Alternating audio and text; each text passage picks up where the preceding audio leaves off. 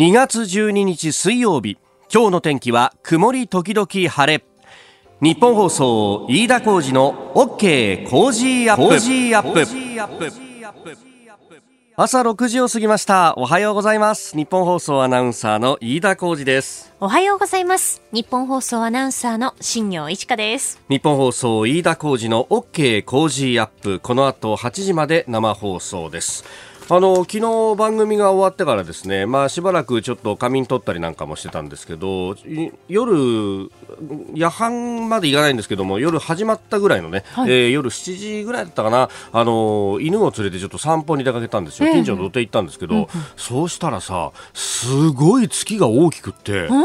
どうですか、お宅の周りは。なんか昨日、一昨日あたりですごい月が大きいなとかで。であのホームページなんかで調べてもねスーパームーンっていうのはまた別なんだと違うんですか。なんかね4月ぐらいで今スーパームーンではないんだけど、やっぱなんかあれかな？あのここのところ、ね、空気が澄んでるっていうのもあるから、ねえー、綺麗に見えるんですかね？そうそうくっきり綺麗に見えるのか。いや結構ねあのツイッターなんか見てると月がでかいって言ってあの写真上げてる人もいたんですけど、まあ、昨日ね大きな月を見るとやっぱちょっとセンチメンタルになってしまうのが、はい、ねえー、長島王がえー、ひまわりならば俺は野に咲く月見草って言った野村克也さんが昨日亡くなった、うん、あ野村さんを照らすこの大きな月が昨日は見えたのかなっていうふうにね、えー、ちょっと思ってしまいましたが、はい、まあ昨日はお昼にね、えー、野村克也さんの訃報というのが飛び込んできて、えー、もう各番組でも本当いろいろな思い出を日本放送の各パーソナリティの方々語ってくださいました。まあなんといってもね、えー、日本放送ではまあゲスト解説でもそうだし、だって去年のさ、シーズンでも、はい、ね、スペシャルウィークの時はぼやいちゃうよなんつってね。ね山田徹さんとそうそうそう、はい、ずっとねあの宣伝も流れてたから。ああそうかなくなられたのかっていうのが本当びっくりしたんですが、うん、まあ今日はね、えー、にもうスポーツ新聞はじめ一般紙でも一面トップで写真入りで、えー、その訃報を伝えるというのがいろいろあってね、えー、南海、えー、そしてヤクルトスワローズではもう黄金時代を築きました。でその後阪神楽天ということで。まあヤクルトが一番大きくて。でその次に南海について書いてらっしゃる、まあその現役時代のね、はい、えー、ことが書いてあるのが多くて。でそれから楽天でマー君とともに、えーえー、やったというところあたりが語られているんですが。で阪神についてというとお私、阪神ファンなんでやっぱそこばかり見ちゃうんですけど、はい、まずはあの新庄剛志さんを二刀流って言ってピッチャーにしたとかあるいはあの中継ぎ投手が本当台所事情が苦しい中で遠山選手というのと葛西選手っていうのはまあ2人がいてで、えー、その2人を交互に使いたいんだけど中継ぎだから1回使っちゃって下ろせば当然使えなくなっちゃうんで遠山をファーストに置いて葛西を登板させる。遠山火災、遠山火災っていうのをやったりとかですね、なんかそういうこう奇策みたいなものがいっぱい出てたんですけど、私個人的にはですね、あのー、今監督をやってらっしゃる矢野明宏さん、うん、この矢野さんをですね、ずっと正捕手として置いて、で、横にいて、もう逐一メモさせながら、野村の教えっていうのをこう叩き込んだと。いうあの野村政権っていうのをすごく思い出しますね。で、それがその後花を開いて、で、えー、今に続く阪神のピッチャー陣のもう基礎の基礎を作ってくれたという大恩人ですよ。ねえ。であのやっぱり人を残したっていうのをね、えー、朝日新聞も少し書いてましたけども今、球界を見ますとそれこそ高津監督、ヤクルトねもうそうですけれどもそれ以外にも栗山監督だって、えー、ノートを取り寄せて野村の教えっていうのを逐一学んだというような話をが出ていたりとか、まあ、矢野監督もそうだしそれから中日の与田監督も阪神に晩年来てでそこで野村政権で野村さんの教えを請うたというようないろいろな人を残したっていうところその種というのが球界全体を今どんどんと育て上げているというね、えー、ことを書いていました、はい、いよいよ今年はねちょっと早いです。3月の20日開幕というプロ野球ですけれども、えー、この野村さんのね、えー、まいた種というのがどれだけ花を咲かすか。そして大輪の花はオリンピック稲葉監督この人もね、えー、野村の教えの教え子の一人であるというところ、ね、えー、日本放送、まあ、ショーアップナイターはじめとして、えーえー、いろいろ報じていきますんで、また野球の楽しさ伝えられる時期が来るなというところであります。さあ最新ニュースをピックアップいたします。スタジオに長官各紙が入ってまいりました。まあ今朝は一面バラバラという感じでトップは構成してますね。あの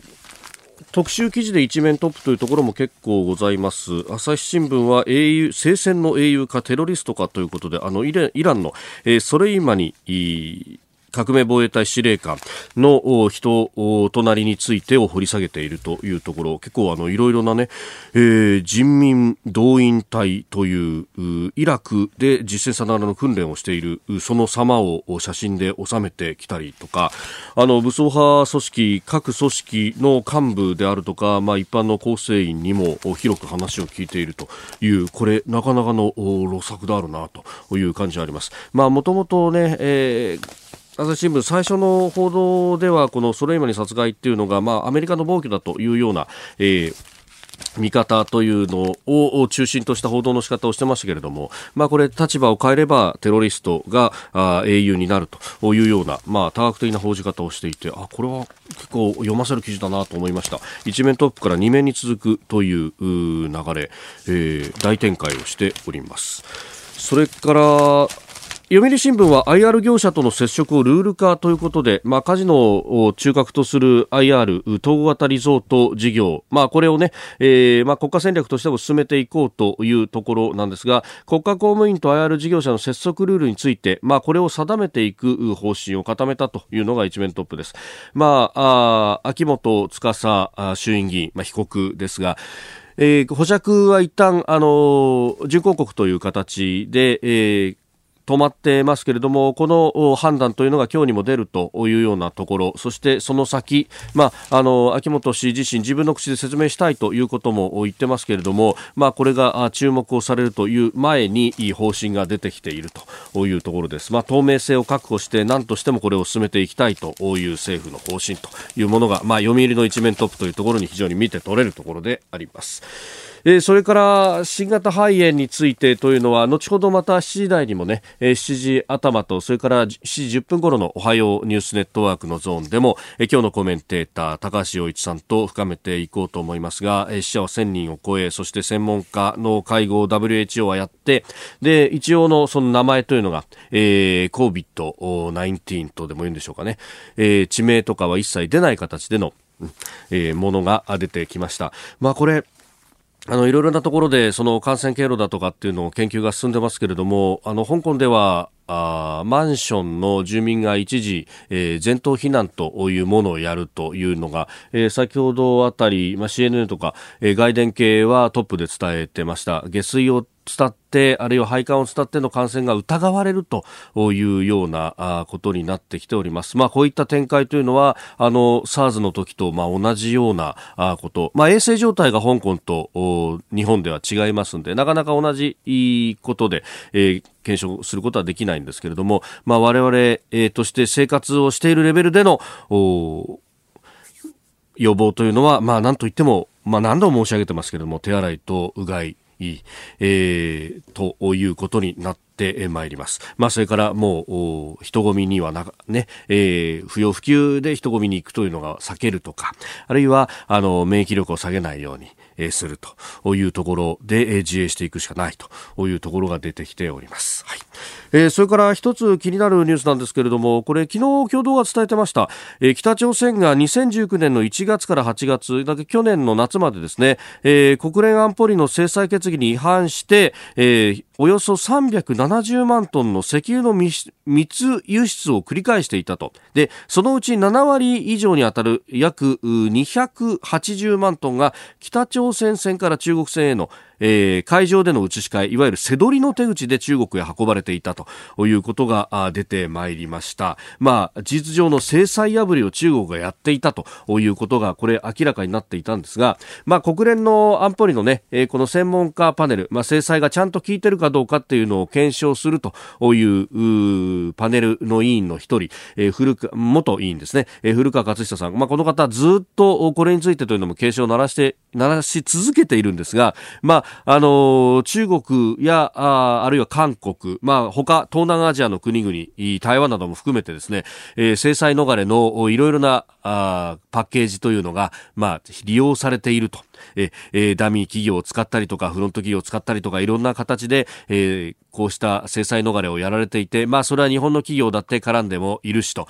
いうことが、あルール指摘はされてますけれども、まだこういうことをやっていたのかと。で、えー、これが出てくるということは、これは氷山の一角に過ぎないということもありますし、まあ、こういったことを繰り返して、えー、外貨を獲得して、それを核兵器、えー、あるいはミサイルの開発につぎ込んでいるという、そして、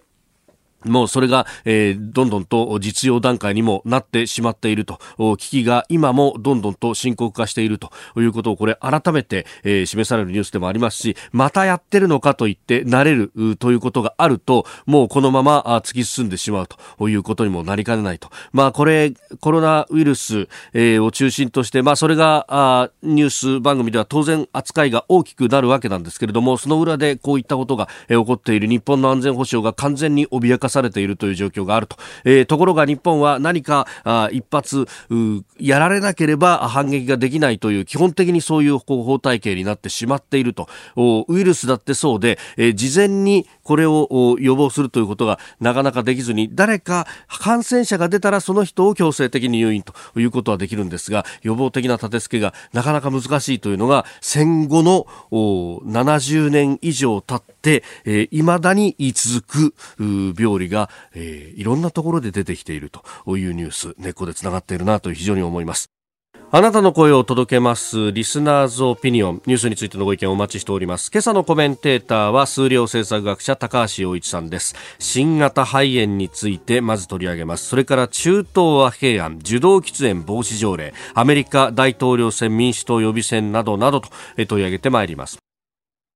さあ、来週2月17日月曜日からの1週間、工事アップはスペシャル企画、消費税増税から人手不足まで、巷のニュース、意外な裏側。と題しまして、えー、現場主義のと言いますか、まあ、私が現場で仕入れた身近なニュースと裏側を伝えてまいります、えー、ポイント還元もうすぐ終了消費増税本当の声は。それから本当に人手不足の業界はここだ、えー、ノージャパニーズ外国人だらけのエリアに潜入。さらには氷河期世代本当の気持ち、えー、こういった巷のニュースをお伝えしてまいります。さらにプレゼントもあります。はい。ビッグカメラから女性が注目の話題の商品、うん、DS100 ストレートアイロン絹城毎日プレゼントします。絹城いいな、私も欲しい。女性は、ちょっと、なんで俺に振るんだよ。お前はいらないだろう、髪の毛が、みたいなことを思ってるでしょ。みんなまで言ってないですよ、私は。私もね、よく寝癖ができるんですよ、特に後ろの方は。こういうものがあると便利だなと思うんですけどね。なるほど。何そのお手並み拝見みたいな。さあ、えー、そして、えー、一緒にニュースを含めてコメンテーターの方々、17日月曜、須田慎一郎さん、18日火曜、有本香里さん、19日水曜、佐々木俊直さん、20日木曜、鈴木哲夫さん、21日金曜、三宅邦彦さんです。さらに、黒木ひとみさんの朝ナビには、柴田理恵さんが登場します。2月17日からの1週間、OK 工事アップ、どうぞご期待ください。リスナーの皆様にプレゼント。働く人の心を育てる月刊誌「モラルビズ」300円今なら1冊無料で差し上げています職場の風土を変えたい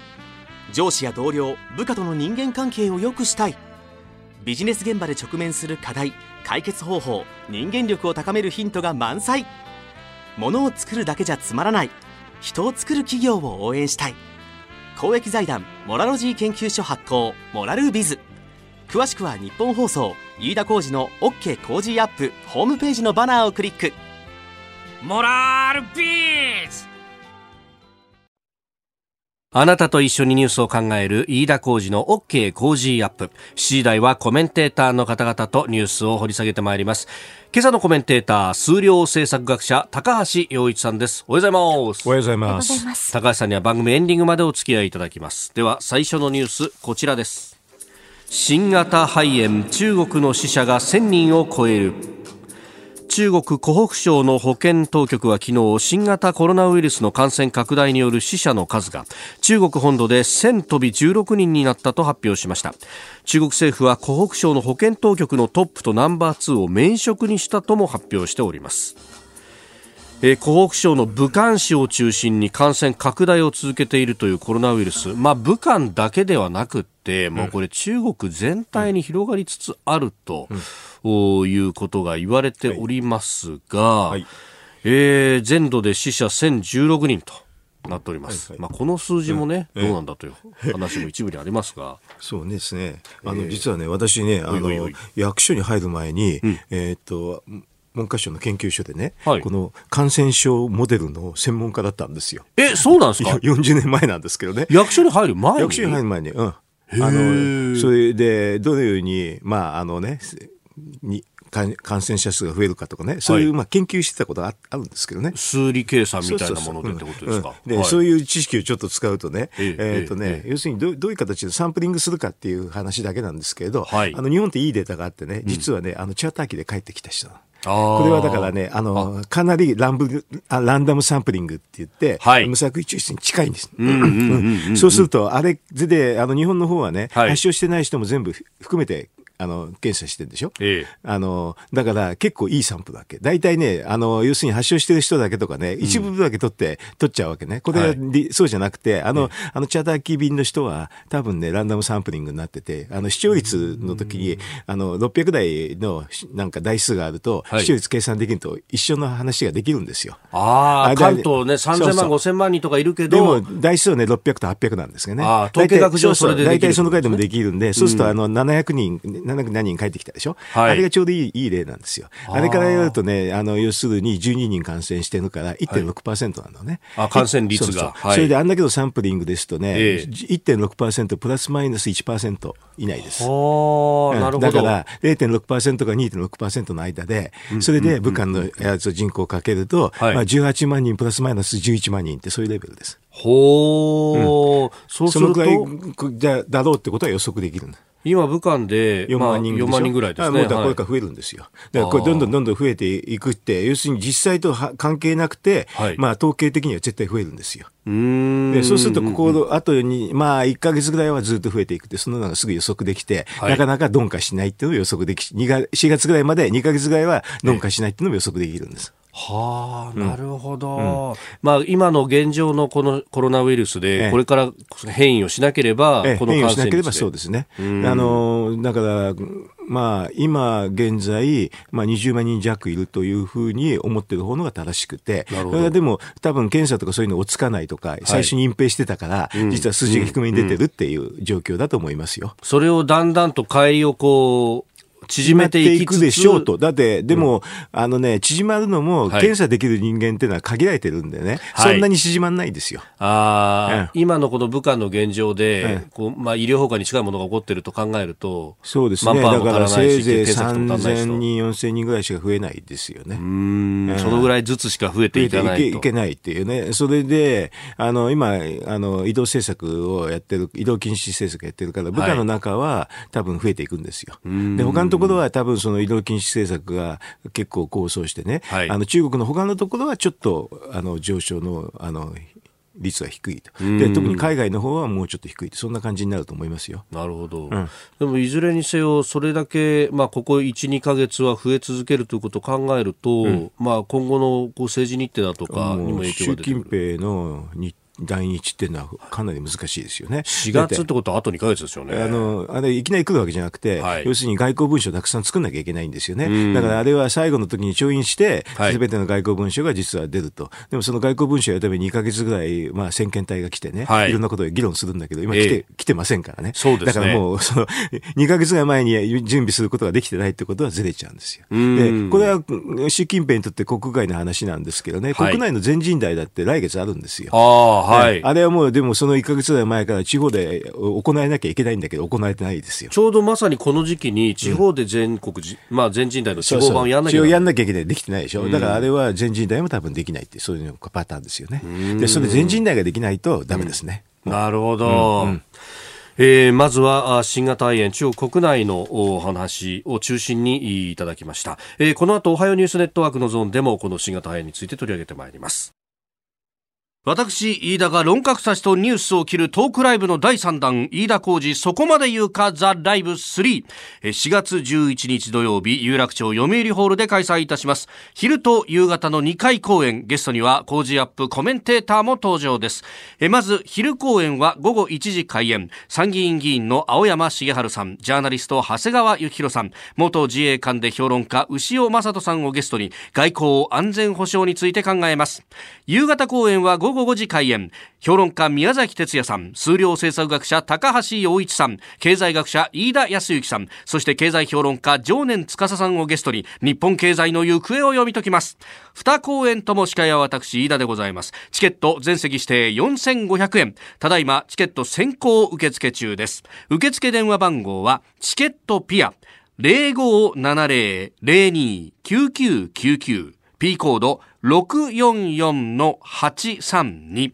えー、こちらは自動音声で24時間対応です。0570-02-9999 P コード644-832、えー、チケットピアはウェブからも申し込み可能です。それから平日朝9時から夕方5時まではオペレーター対応の日本放送楽々チケットでも受け付けております。0570-071242 0570-071242です。なお、日本放送楽々チケットは土曜日曜祝祭日は受け付けておりません。詳しくは日本放送イベントホームページをご覧ください。4月11日土曜日、有楽町読売ホールでお待ちしています。おはようニュースネットワーク。取り上げるニュースはこちらです。WHO が新型肺炎について話し合う専門家会合を開催。WHO 世界保健機関は11日新型コロナウイルスに関する専門家会合をスイス・ジュネーブの WHO 本部で開催しました。会合には世界各国からおよそ400人の専門家が参加。12日までの日程でウイルスへの対策を話し合います。えーまあ、名前については COVID-19 COVID-19 と読むんですかね、うん、えー、という名前が付けられたと、武漢だとか中国だとか、そういった、うん、あそれはあの差別になるからやらないっていう、そういう命名のル,、はい、ルールがありますね。うん、えーことで、えー、避けたということでありますが、はい、まあこれ、台湾もね、えー、個人の資格でですけれども、参加をしたということで。もともとね、あの、WHO ってあの国際機関なんですけどね、はい、まあ中国がすごくあの支配的だから台湾を排除したとかね、うんはい、そういう話がありますよね。えー、まあ国際機関でよくありがちなんですけどね、要するに誰が金持ってるかって話だけなんですよ。うん、うん、それがやっぱり結果的には強くなって、それで中国ですとね、台湾排除ってことになって、こういう時にね、うまく連携ができないとかね、はい、あとまあ WHO って言うんだけど、中国の言いなりじゃないかとかね。はい。まあ確かにあれですよね、中国が隠蔽してて、これ発症したのは去年の12月の頭なんですよね。うんうん、その時に出しておけば、ね。はい、もっと楽だったのに、もう、その次の年の、翌月の1月の20日まで、完全に隠蔽ですからね。はい、え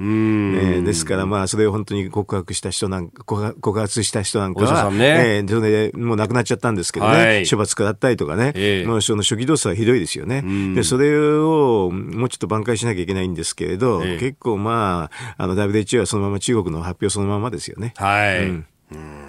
で、まあ、あこれ、日本の対応ですけれども、はい、日本での感染確認163人、うん、まあ、そのね、えー、ダイヤモンド・プリンセスという船の中の人も、こう含めるとそうなると、えー、まあ、ちょっとでも日本の対応で、私、この番組でね、1月の22日に出てて、終わった、あの、はい、この習近平が、まあ、言い出したすぐ後だったんですよね。ああ、そうか。そうそうですね。でも全然大きくなくて状況だったんですけど、その時に言ったのは、とにかく隔離政策ですっていう、ということを言ったと思うんですけれどね。えー、あの、それで、なんか1月28日に、まあ、はい、あの、指定感染症のあ、まあ、感染症の指定をしたと、はい、閣議決定したんですけど、その、見た時に2月7日施行だったんでびっくりしてね、うん、こんなの即日でしょってレベルな。そしたらやっぱり、あの、その後に2月7日じゃなくて前倒しするって話だったんです。で、2月1日になったんですけどね、はい、でもこれもまだね、あの実は二類指定ってやつでね、一類じゃないんですよね。はい、で一類と二類の違いっていうのは、隔離できるかできないかの話なんで、はい、それで発症し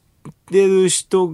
が、発症しなくても感染者がいたら、本当は一類のがいいんですよね。それなのにまだ入類してだったから、隔離がうまくできないっていう状態で、はい、その時にチャーター便が帰ってきた時に帰っちゃったでしょ？あんなの本当は法律が成功されてたら、隔離とか止め受けができたんですよ。うん。まあ、うん、あの、大半の方がね、えー、政府の用意した、まあ、ホテルなり宿舎に、えー、とどまりましたけれども、あの時確か第一便では2人。そう。で、その時の答弁は、要するに法律じゃできませんって言ったんだけど、施工期日を遅らせてできないってのはおかしいって、私として思いましたけどね。施工期日もっと前倒ししていけばできたんですよね。ああ、うん、あれちょうど、だから閣議決定はしたけれども、うん、施工期日前だったから。その間だったから、法律は施工できないっていう、そういう状況。だから、あの、本当はこういう時に、はい、もう2月の、あの、20日ぐらいにね、すぐね、もう政令作ってて、政令が結構分厚い政令だったから、もうもっと前に準備してたはずだから、その時にすぐ大臣がね、はい、これはもういついつ出しますって言っちゃうの。そしたらね、所管の大臣が。所管大臣が言っちゃう。そしたら、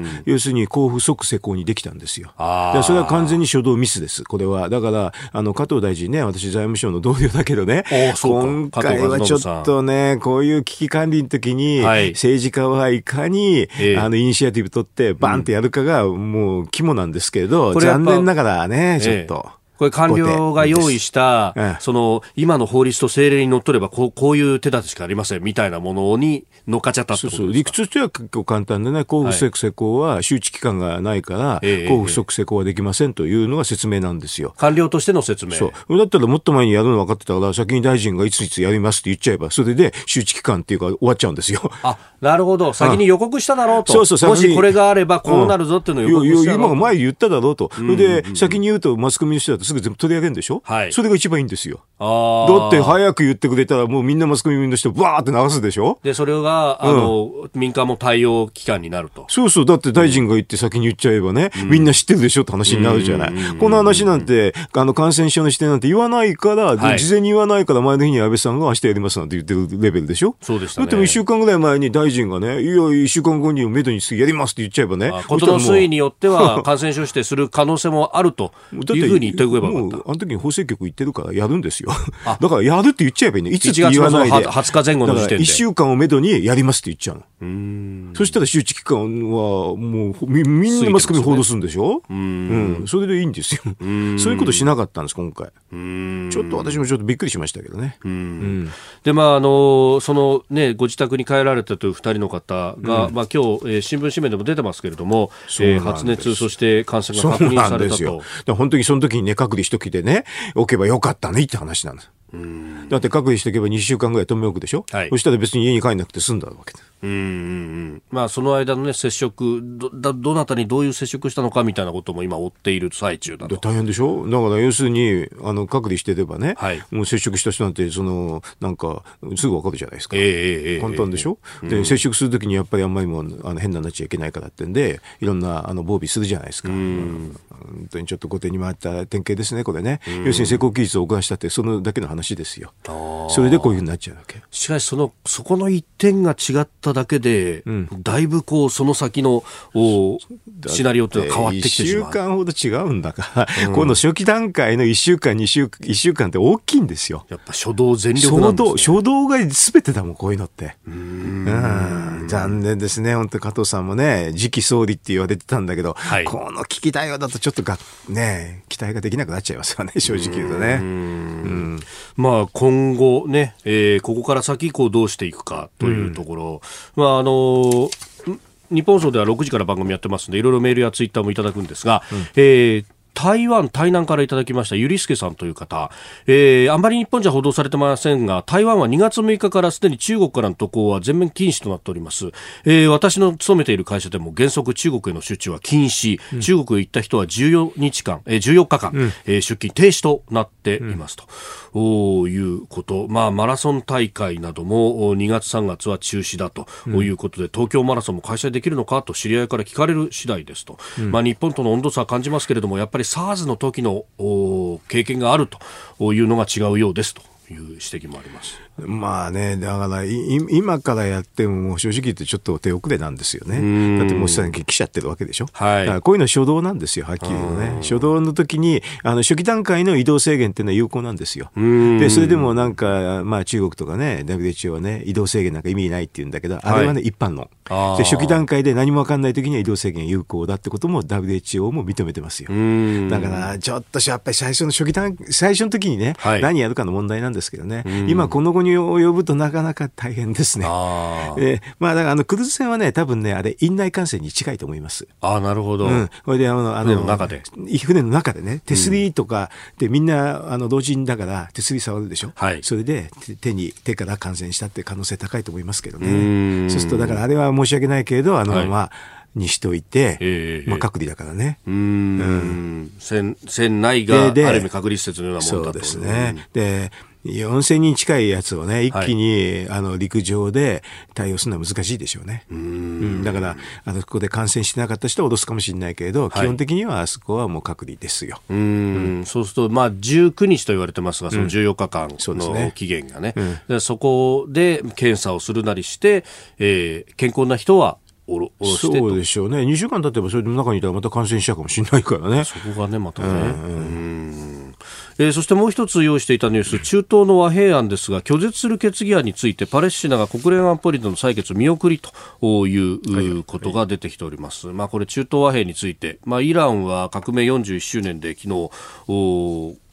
式典をやったりもしてますけれども、うん。うん、中東って難しいですね、うん、あのパレスチナの方から見ればね、はい、昔は自分とこだったんだけど、戦後すぐ分割されちゃったでしょ、はい、で分割されてそこかなと思ってたら、今度、中東戦争であのイスラエルがどんどんどんどん来ちゃったでしょと、これで来ちゃったら、今回、その来たところを現状に固定するような案が来たから、はい、パレスチナの人から見たらとんでもないって話にはなりますよね。ただ、国際社会っていつでも現状が優先だから、これ、トランプの人もそんなこと言ったっても現状そうなんだからしょうがないだろうっていう。いうとこですよね。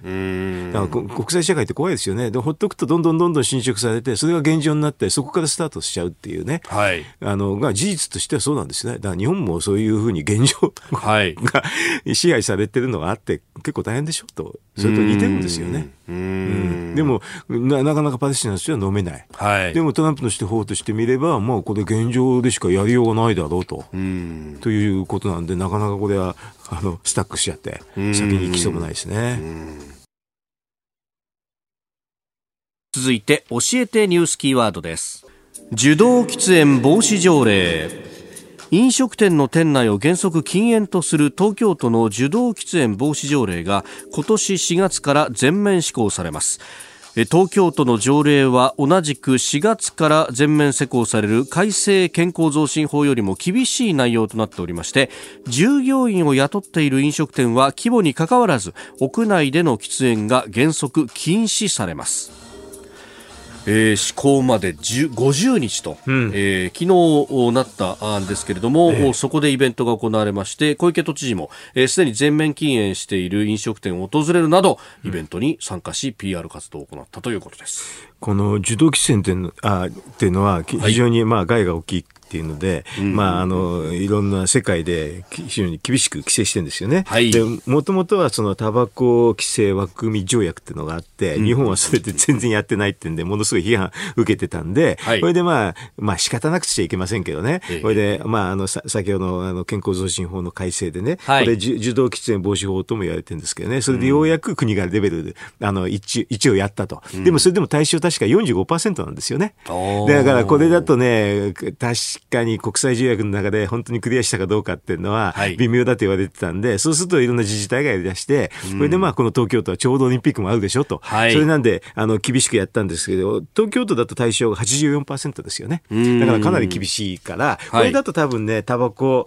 えっ、ー、と、規制枠組み条約はクリアするって、そういうレベルかもしれませんね。なるほど。ええー、だからこういうふうに世界的な、あの、なんか、えっ、ー、と、動きがあるっていうのはまずありますよね。はい、で、日本は法律にも遅れたんだけど、ようやくこの間通したと。通したんだけど、ちょっと緩かった。だから、東京都がこれで上乗せで、さらにきついて、これはまあ多分世界標準ぐらいの規制なんでしょうけどね、なったっていうのがありますね。でも日本はね、ちょっとね、特殊でしてね、はい、あの、例えばこの JT っていう、会社でしょ、はいはいはい、これ実は政府が株持ってるんですよ。特殊法人なんですよ。民営化したって言うんだけど、はい、実はまだ3分の1持っててね。ええええ、これはね、世界のタバコ会社としてはものすごく異例です。まあ、かつてはね、えー、先輩公社。先輩公社で。ね、だから昔はどこの国もそうだったんですね。財政収入のために、はい、あの、政府は持ってたんですけども、当然こんな民営化するでしょ？はい、民営化しなかったら、あの、実はタバコ規制できないんですよ。あそうなん矛盾しちゃうでしょ？だってタバコ規制すると政府の株式がの価値が低くなっちゃうんだもん。ああ、そうですね。これ、あちらが立てばこちらが立たず現実にもあってね、例えばこの話でタバコ規制するときに厚生労働省の方は世界の基準化がきちくやりたいと。はい。で、財務省の方は、まあ、はっきり言って財政収入の観点からあんまりきつくやるなって話になって、いつもこれ揉めるんですよ。ああ、そこの砂の引っ張り合いが必ず行われる。うん、で大体財務省が勝っちゃうから、えー、だから、あの、タバコ規制は日本は世界ですごく遅れちゃうの。なるほどね。うん、で、財務省の方は実は天下りでもあるしね。はい、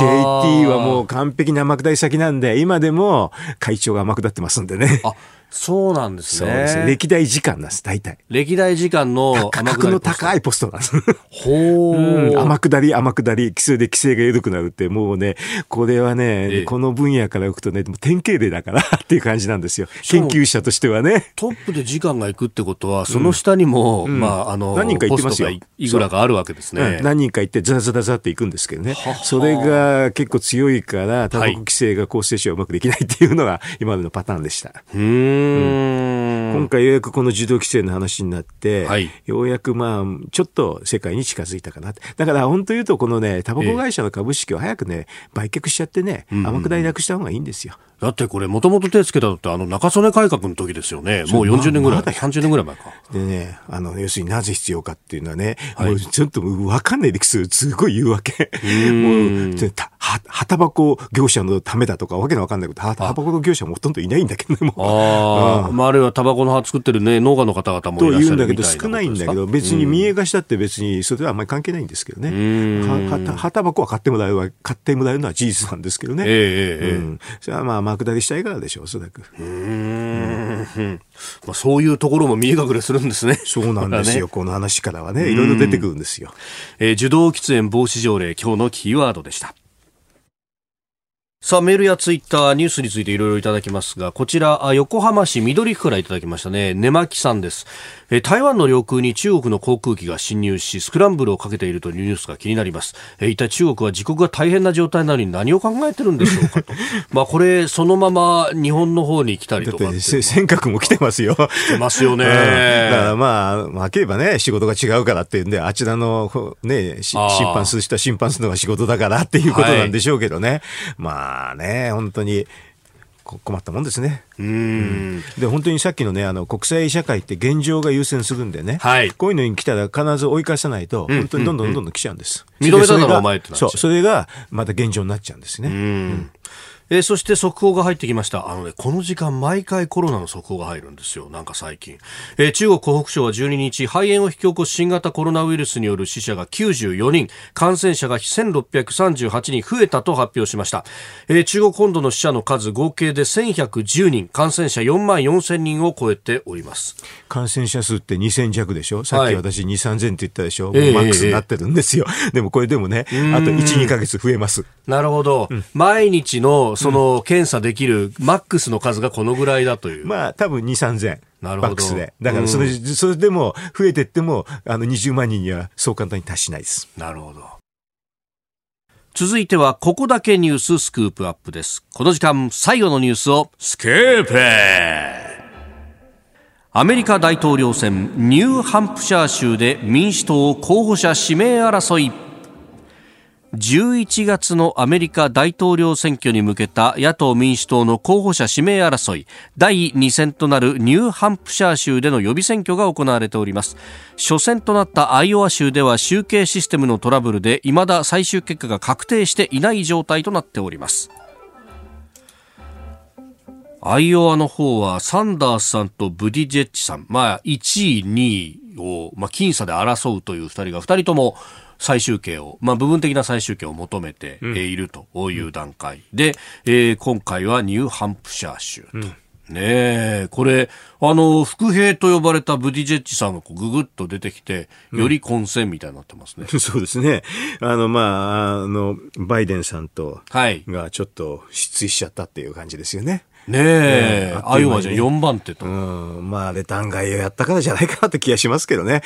その、帰り血浴びちゃったんじゃないですかね。はい。それで、中道になると、その、ブディジェシャンしかいないからっていうので、多分相対的に上がったような感じがしますよね。はい。で、左の方は左の方で、まあ、サンダースさんとウォーレンさんがいるんですけどね。ええ、まあ、どっちもが出ても左なんですけれど、え、これ、まあ、サンダースさんってことなんでしょうね。だから、左と真ん中、中道の争いっていうことなんじゃないですかね。うん。でも、多分ね、このブディジェシャンが、の方が多分組みしやすいあがの方があのトランプの候補にとしてはね面白いかもしれませんね。要するにサンダースさんですとね左すぎて、はい、ちょっとアメリカの標準的な中だと、ちょっと左すぎるから、あのこれでトランプさん勝っちゃいますよね。これで同じ高齢だったらね、これはもうトランプさんの方が経験ってことになっちゃうよね。はい、これだったらもう全然真逆のね若くてっていうので、ブリティッシャンの方が勝負になるかもしれないなとは気がしますよ。ブジェシさん38歳。そう、若いですね。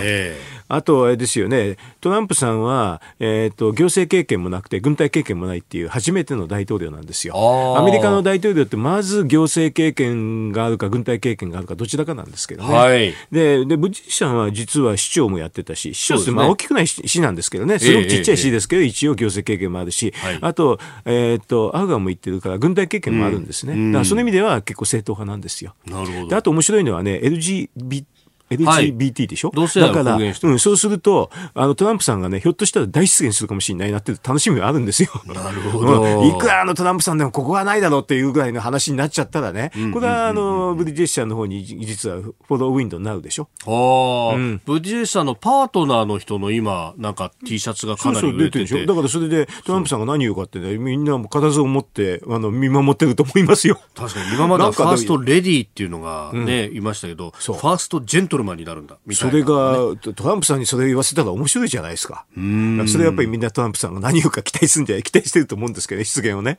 またね、でもあのトランプさんだから出現も出現じゃなくしちゃうかもしれないしとかね、そういうちょっと違う意味の面白さがありますよね。あの、ただ難点をブディジェブディジェチさんの難点を言えばね、はい、あ彼完璧なエリートなんですよ。これアメリカ人の標準的な人からはね、あんまり好まれないの。あなるほど。こんなエリートはこれダメですよって感じ。ハーバード出て、ケンブリッジも出てるみたいな。これはね、超エリートですよ。はい、これで、あの、外国を持ってね、もうこんなエリートはダメって感じになっちゃう。ああ、うん、やっぱりこう。トランプさんみたいな、そうそう。えー、だから、あの、標準的なところはね、はい、やっぱりその中西部のね、えー、普通の、あの、アメリカ人みたいな人が多いから、はい、だからちょっとね、えっと、あの、ハーバードなんて東海岸の一番端っこで、はい、まあ、もう、鼻持ちならぬところってそんな感じですよ、正直言ううと。ボストンの。うん、これはもうちょっとね、そこでは人気あるかもしれないけど、はい、全米、全米全体ということを考えるとちょっとね、エリートすぎるって感じ。うん、ああ、うん、確かに、あの、大統領選挙に向けてのこう世論調査っていろんなこと聞きますけど、うん、その中に一緒にビールの飲みたいやつみたいなのが 必ずありますよね。これはもう絶対飲みたくないって、なんか難しい話しそうだったそんな感じがするんですよね。それだったらトランプと飲んで肩組んでた方がいいぜってやつがトランプの方がまだ話分かりやすいしね、なんかの親しみを感じるっていうかね。はい、あの、だから、多分全米全体体で考えたときには、このブディレッシャンのこのエリートがね、はい、ちょっと難点になるかもしれませんけどね。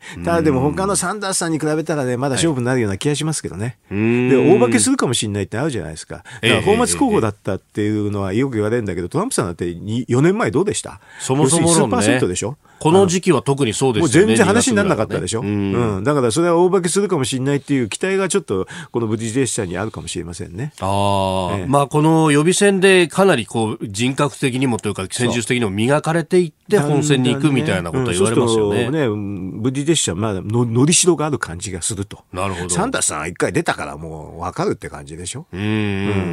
ん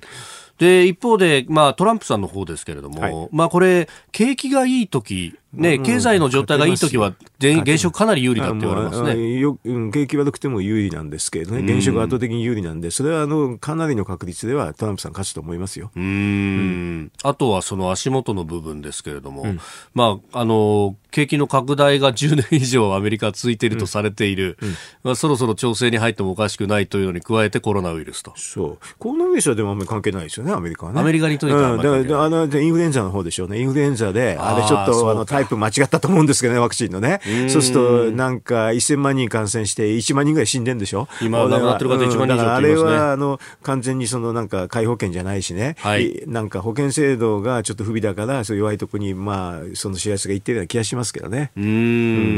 ん。まあね、あの、もちろんね、効く薬があって、日本だったら保険診療でもちろん使えるんだけど、うん、アメリカの場合は、いや、それは高くてちょっと使えませんみたいなということになると、ああいう形になって、まあ、それでもかあの致死率0.1%ぐらいなんで、普通のインフルエンザなんですけど、はい、でも、母数がでっかいから、たくさん亡くなってますよね。そのあたりがちょっと弱みでもあるかもしれませんけどね。うんまあ、民主党はその辺をついてくるかもしれない。そうでしょうね。ついてくるでしょうね。で、でも多分景気がいいっていうのは、あれ、あの、何にも増してね、トランプに追い風であることは間違いないですよね。はい、あと1年ぐらい、せいぜい1年でしょ、はい、あと10か月ぐらいだからなん、なんとか持っちゃうかもしれないなと。あえー、特に雇用の数字がいいですよね。雇用が良ければアメリカはまず負けないです。ああ、現職は。要するに雇用が一番重要なんですけどね。で、トランプは雇用雇用って言ってて、FRB の方も、あの、急速な利上げなんかをね、牽制してと、景気の見方はトランプが正しかったわけでね。そうするとそれはやっぱり自慢したくなっちゃうでしょうね。うん。うんえー、アメリカ大統領選について、えー、与野党の候補、解説をいただきました。このコーナー含めて、ポッドキャスト、YouTube、ラジコ、タイムフリーでも配信していきます。番組ホームページご覧ください。